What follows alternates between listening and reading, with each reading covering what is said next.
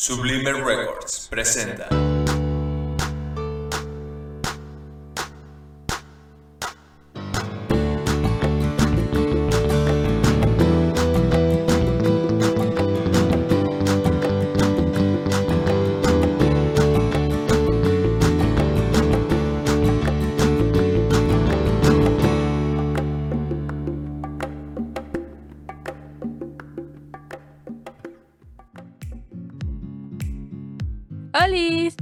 Bienvenidos a Burbuja Literaria. Yo soy Katia León y en esta ocasión vamos a platicar sobre un cuento que se titula 15, de la autora mexicana Nora de la Cruz.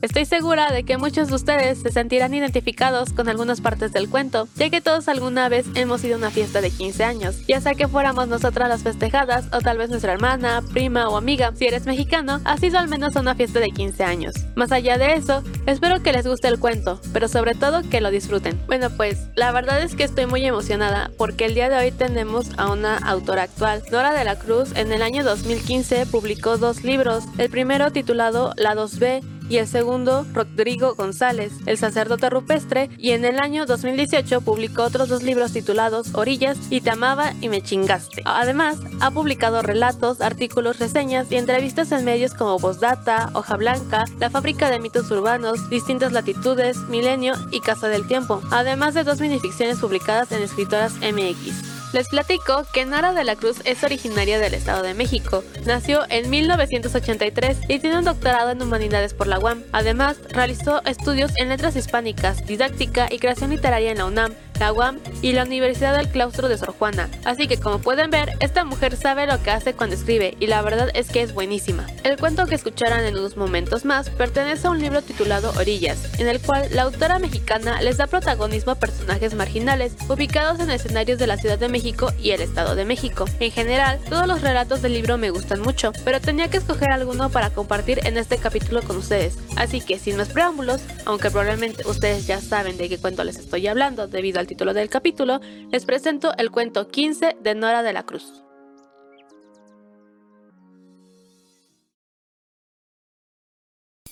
Estaba lista. ¿Fiesta o viaje? Viaje, a donde sea, pero sola. Cayamar, California, Malibú, Florida. Semanas atrás, Gina me había acompañado a comprar un traje de baño. Dos piezas, colores brillantes. Estaba escondido debajo de mi colchón. De encontrarlo Nico, seguro se lo enseñaba a mi papá y a Marta. Otro pleito ridículo, como el de los shorts. ¿Qué tenían de malo? Todas los usan. Pero igual papá salió de mi cuarto azotando la puerta y me castigó el celular. No sé si fue por los shorts o porque lo llamé tirano y le dije que lo odiaba. Era sábado. Salimos a desayunar al restaurante de siempre. Mi papá ha ido cada semana desde que llegó a El Paso. Cada vez que vamos nos cuentan a Nico y a mí la misma historia, que ahí se conocieron. Papá era fanático de los Cowboys y Marta era mesera. Él llegaba los lunes en las noches y jugaba a su equipo, y era el único que no bebía. Porque, llevaba a su nena. Todavía me llaman así. No me gusta, excepto cuando cuentan esa historia y él sonríe. Tenemos una sorpresa, tenemos una sorpresa, ¿verdad, Mando? Papá gruñe, mira tantísimo sus pancakes. Resulta mantequilla con todo cuidado, como si fueran los primeros que comen su vida, o los últimos. Marta saca un sobre de su enorme bolso de imitación de piel.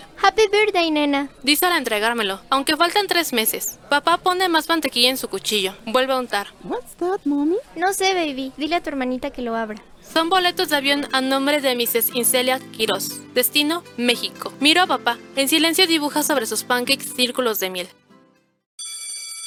Gina me había pedido prestado el libro de Science, así que puse el boleto de avión entre las páginas para que lo encontrara y preguntara. Cuando me lo devolvió, no parecía impresionada, ni siquiera cuando me escuchó decirle a las demás que iba a viajar sola a otro país. México no es otro país. Yo cruzo con mis papás cada domingo para ir a almorzar. Sí, pero yo no voy a Juárez, sino al DF. Ella dijo que era igual y sentí una manchita en el ánimo. No es cierto, insistí, aunque no podía saberlo. Era la primera vez que iba. Como fuera, Gina nunca había volado, ni a México ni a ninguna parte. Y a diferencia de mí, no lo haría pronto. Ella pidió quinceañera, como todas. Yo la acompañaba a veces a las reuniones que tenía en el Starbucks de Misiones, con el planificador de fiestas que su mamá había contratado. La mamá de Gina era muy guapa e insistía siempre en que las amigas de su hija la llamáramos Vero en vez de decirle señora. En esas reuniones daba indicaciones precisas sobre cada detalle de la fiesta, las canciones que pondría el DJ, el momento en que lloverían burbujas de jabón sobre los invitados, el formato en que quería las fotos digitales. De vez en cuando volteaba a ver a su hija para preguntarle qué le parecía todo eso, pero casi nunca esperaba escuchar la respuesta antes de volver a hablar. El planificador tomaba nota de todo y aclaraba a cada instante que las nuevas ideas aumentarían un poquito el presupuesto. Su clienta reía abiertamente. Eso no es problema. Solo se cumplen 15 una vez en la vida. Gina y yo salíamos al estacionamiento a fumar. Ella siempre llevaba en la bolsa varios chicles bubalú, que partía en dos para embarrar el cigarro con un poco de relleno líquido antes de encenderlo. Así, la ropa no se apesta a humo, sino a caramelo. Antes de volver a entrar, mascaba el chicle. No sé para qué se tomaba tantas molestias. Su mamá no se daba cuenta de nada, a veces ni siquiera de que habíamos salido. Aunque la abuela Julie me llamaba por teléfono con frecuencia, no la conocía en persona. La había visto en un par de fotos de cuando mi mamá era niña, pero no estaba segura de poder reconocerla, o ella a mí. Pensé en estas cosas cuando la aeromoza hizo el anuncio. Comenzaba el descenso y en breves minutos aterrizaríamos en la Ciudad de México.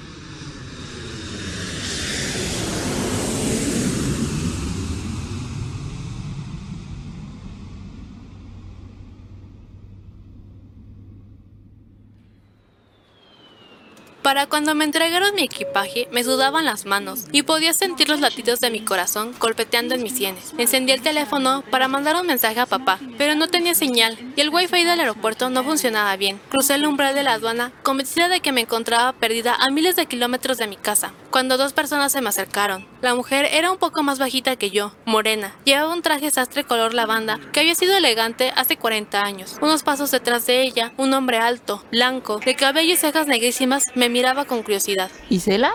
¡Ay, abuela!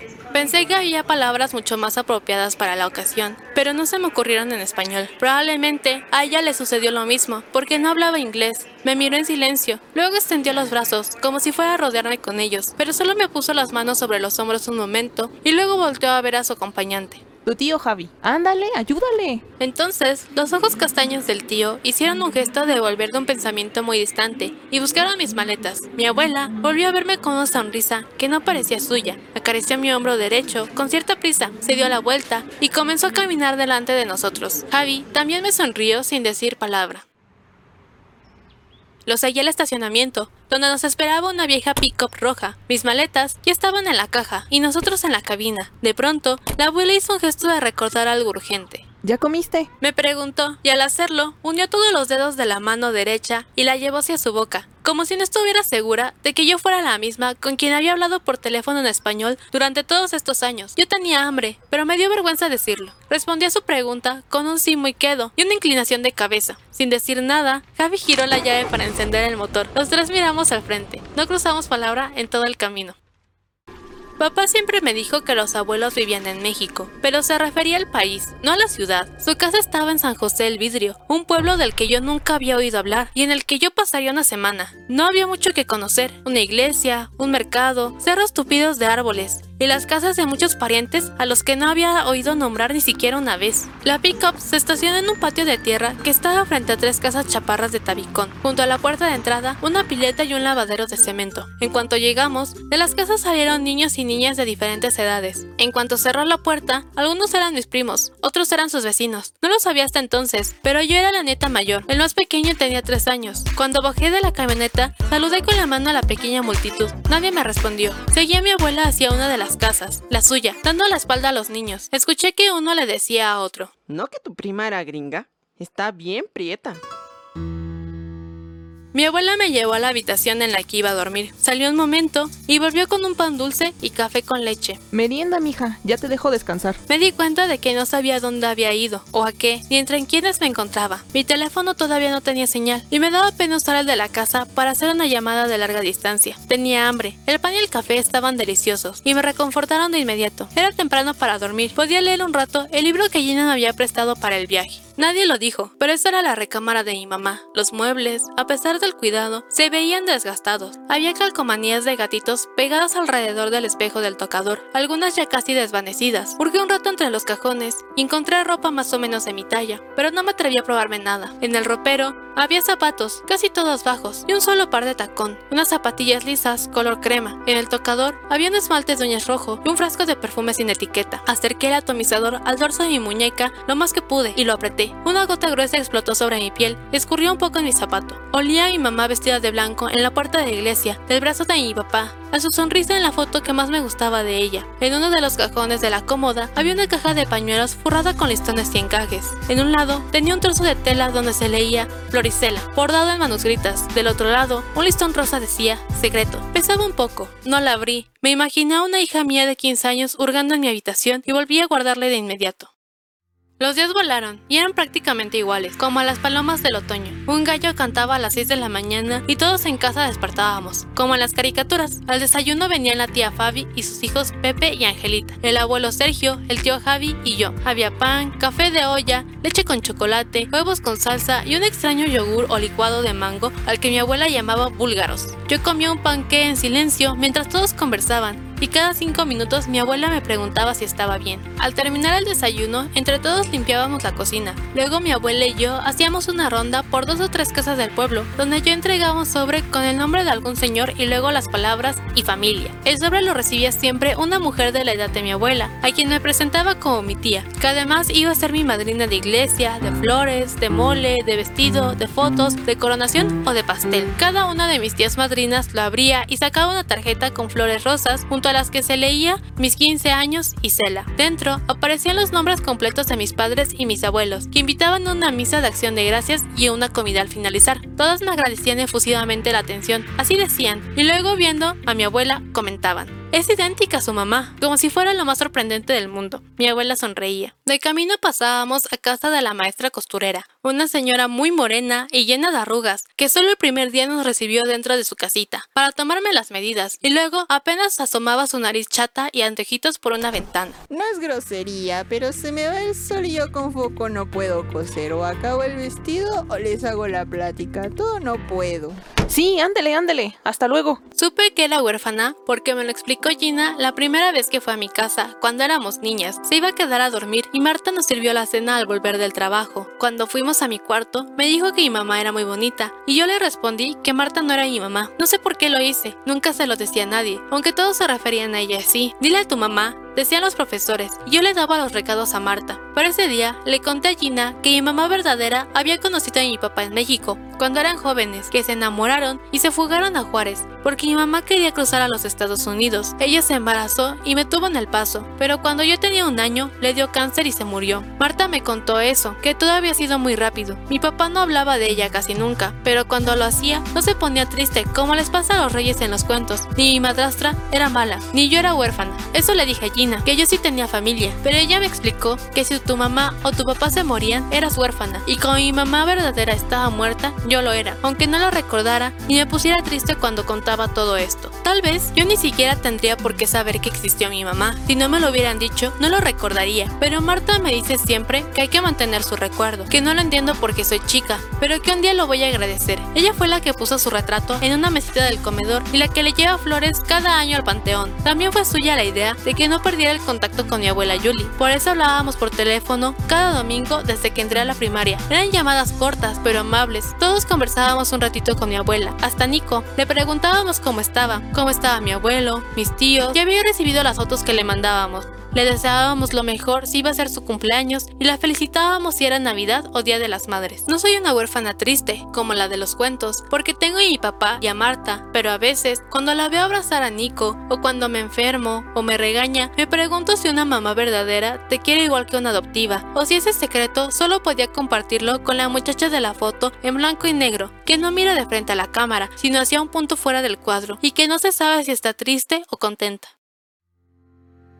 Yo no quería fiesta, pero tampoco me atreví a protestar. Todo el mundo parecía muy entusiasmado con los preparativos. Mi abuela y mi tía Fabi estaban preocupadas por la comida y los adornos para el patio. Mi tío Javi y unos vecinos se encargaron de poner una lona y de conseguir mesas y sillas. Por la tarde, la tía Fabi nos enseñaba a mis primos y a mí a bailar el vals. Tendría que bailar con todos mis invitados ese día, por eso era importante que supiera hacerlo bien, ya que no había tiempo de conseguir chambelanes y ensayar una coreografía en forma. Todo el mundo tenía algo que hacer a todas horas, y sin embargo, a las 5 de la tarde el tiempo se detenía. La sala de la casa se volvía dorada con la luz del sol y mi abuela servía una charola de pan dulce, café para los mayores y una taza de té limón con nube para los niños. A mí me dejaban elegir, pero yo pedía el té de todos modos. Mi abuela se acordaba de algunas cosas y mientras ella alquilaba el sonido o conseguía el coche que me llevaría a la iglesia, yo la miraba. ¿Nos parecíamos en algo? ¿Era yo idéntica a mi mamá como decían todos? Cuando mi abuela volvía a sentarse, el café se le había enfriado y ya no quedaban más que moronas en la charola del pan. Pero ella no parecía molesta nunca, ni cansada. En casa no se hablaba de otra cosa que no fuera mi fiesta de 15 años, y aún así nadie le daba tanta importancia. De todas formas, creí que lo correcto era agradecer esa fiesta, aunque yo no la quisiera, ni lo hubiera pedido. Era como un regalo, y lo correcto era dar las gracias. Abuela Julie,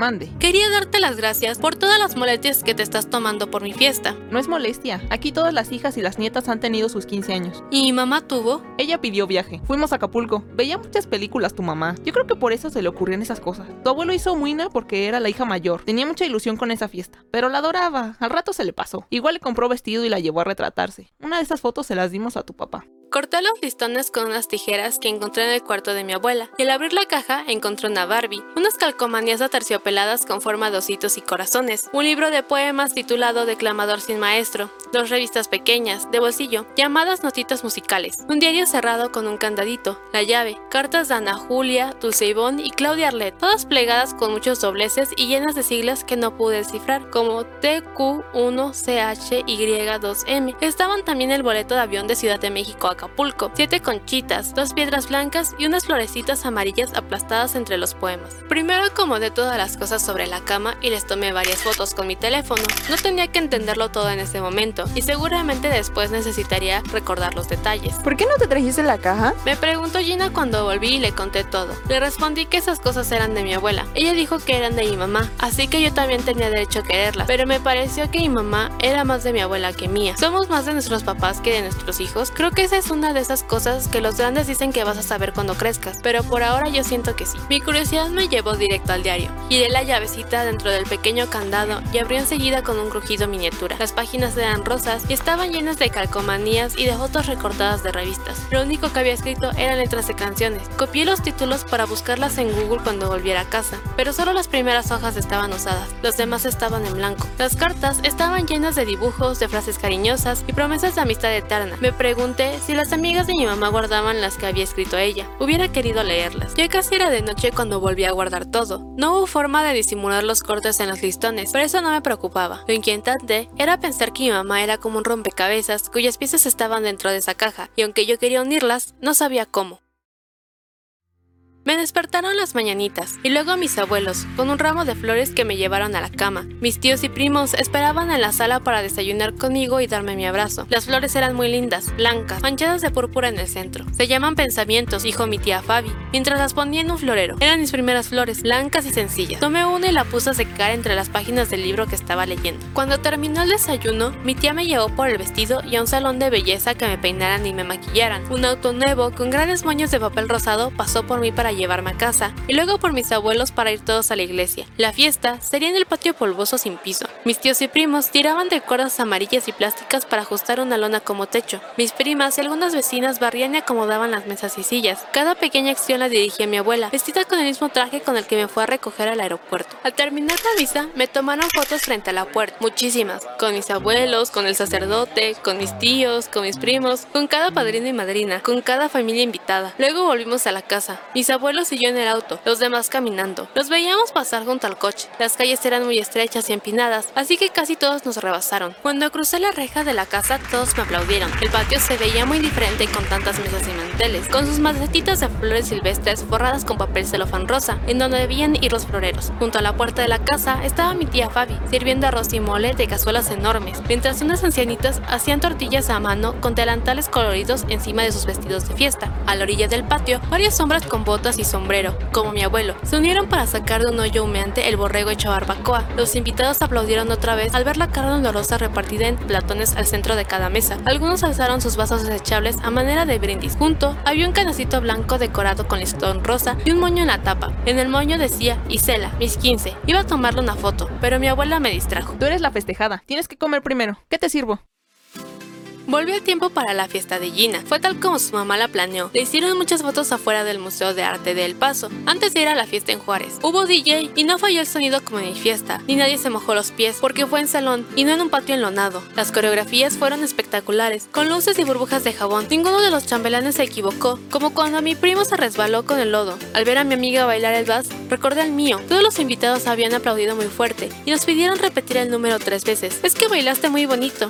Me decían a cada rato mis padrinos y madrinas. es decir, casi todos los invitados. Mi abuelo, ya borracho, insistió en dar un discurso, pero no pude hilar más de dos frases sin llorar. Mi abuela fue muy rápida a abrazarlo y a quitarle el micrófono. No le conté a Gina de mi fiesta, pero le escribí una carta con plumas de colores. Le decía que la había extrañado mucho y que seríamos amigas por siempre. Después de mi nombre, escribí una postdata. Te quiero un chingo y dos montones. Y luego le envolví con complicados dobleces. Esperé una semana a que me contestara para poder meter su carta en una caja forrada con masking tape de colores, donde guardé mi boleto de avión a Ciudad de México, el volumen 1 de Scott Pilgrim, el bikini león que Gina me había ayudado a escoger, la invitación a mis 15 años, con los nombres de mis padres y abuelos, y una flor ya seca, en mi cada, uno de los pensamientos blancos traído de casa de mi mamá.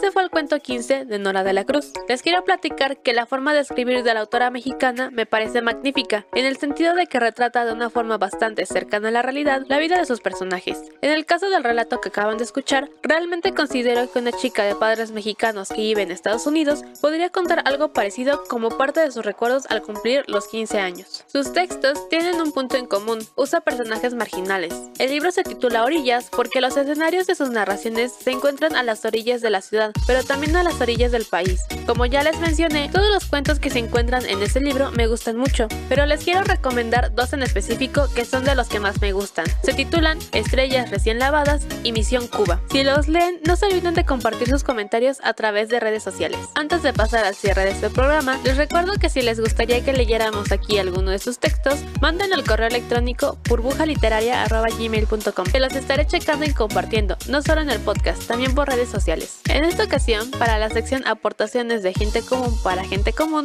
nos acompaña Luis Silva, quien nos leerá uno de sus cuentos que se titula Este no es mío.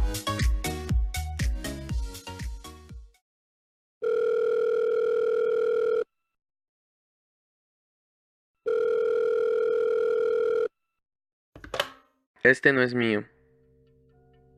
A Roberto se lo comieron sus gatos. Él fue acumulando los meninos como quien no quiere la cosa como uno recoge monedas en la calle. Recordaba la llegada del primero. Había salido de su casa con la vulgar intención de comprar abarrotes. De camino a la miscelánea oyó detrás suyo el sigiloso trotar del gato. Su movimiento era silencioso, pero Roberto podía escucharlo. Le rebotaba en el caracol de su oído. Lo vio, blanco opaco, diminuto, sin importancia, con unos ojos claros que pedían asilo. Roberto volteó a ambos lados, esperando que alguien lo reconociera como suyo, pero nadie reclamó al animal. Debe de ser mío, pensó. Lo recogió, acunándolo en sus brazos como uno de niños su peluche favorito, y se lo llevó a casa. Después de recibir a su primer invitado, la voz se corrió en la comunidad felina, o eso le parecía a Roberto. Los tigres en miniatura empezaron a llegar a su casa y él los seguía recibiendo. Su huésped inicial, que no nombró porque era de su entendido que los gatos se bautizan solos, se acomodó de inmediato en la casa. Dormía sobre el comedor, afilaba sus garras en las plantas y hacía sus necesidades en la tina. Incomodidades mínimas para Roberto, que comía en la sala, detestaba los seres vivos de esas macetas y por lo general no tenía servicio de agua, así que se bañaba en la gasolinera de cerca de su casa.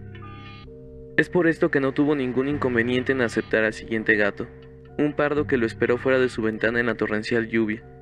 El felino estaba empapado, pero no se movió de su lugar hasta que Roberto percató de él y le invitó a entrar. Después llegaron otros, acendrados gatos blancos, neblinosos gatos grises, una pareja de siameses y algunos con manchas negras y pelaje naranja. Eventualmente apareció un gato negro, sentado en la puerta de entrada. Roberto lo dejó entrar y ese pedazo de la noche avanzó con elegancia hasta llegar al sofá y se escondió por debajo. El suceso preocupó levemente a Roberto, pero no pudo dedicarle más atención. El tránsito de gatos no se detenía. La población felina fomentó el lado desprolijo de Roberto. La casa se hizo una madriguera. Olía a criadero de conejos debido a que el piso de madera absorbió los orines como una esponja. Una espesa capa de pelo cubría los sillones, las cortinas y toda su ropa. Había platos con comida podrida en puntos estratégicos de la casa, porque le dejaba a los gatos sus obras. Configuró su vida alrededor del desorden, porque le era más fácil aceptarlo como su realidad que enfrentarse al torrente de misifuses que llegaban. El día que murió, Roberto se estaba preparando un emparedado.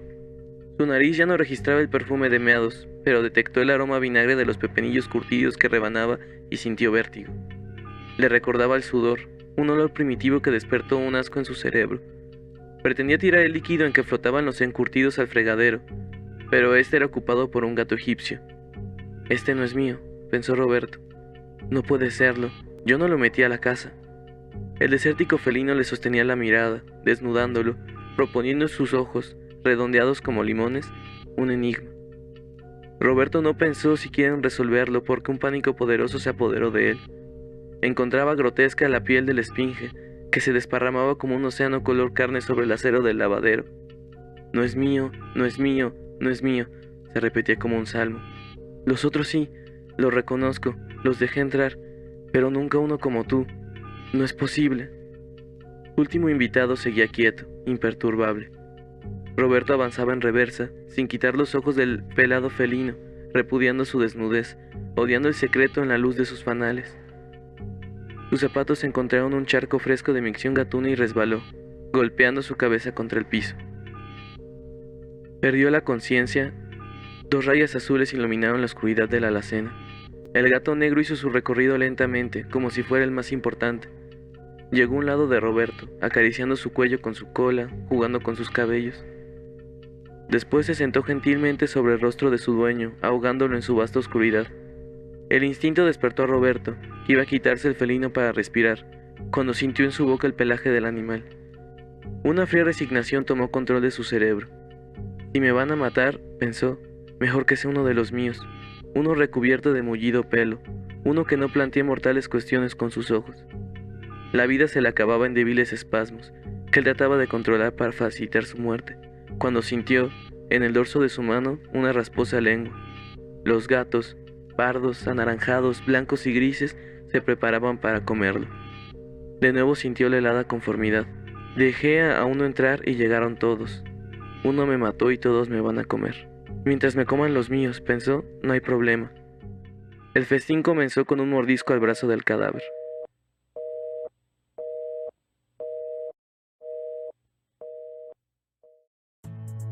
Para terminar, quiero pedirles que si les gustó este programa, me lo hagan saber a través de sus comentarios en redes sociales y que por favor compartan este podcast con sus amigos, novios o novias, familia, con todo el mundo. Acerquemos a las personas a este maravilloso universo que es la literatura. Gracias burbujitas por compartir este espacio conmigo. Nos escuchamos a la próxima.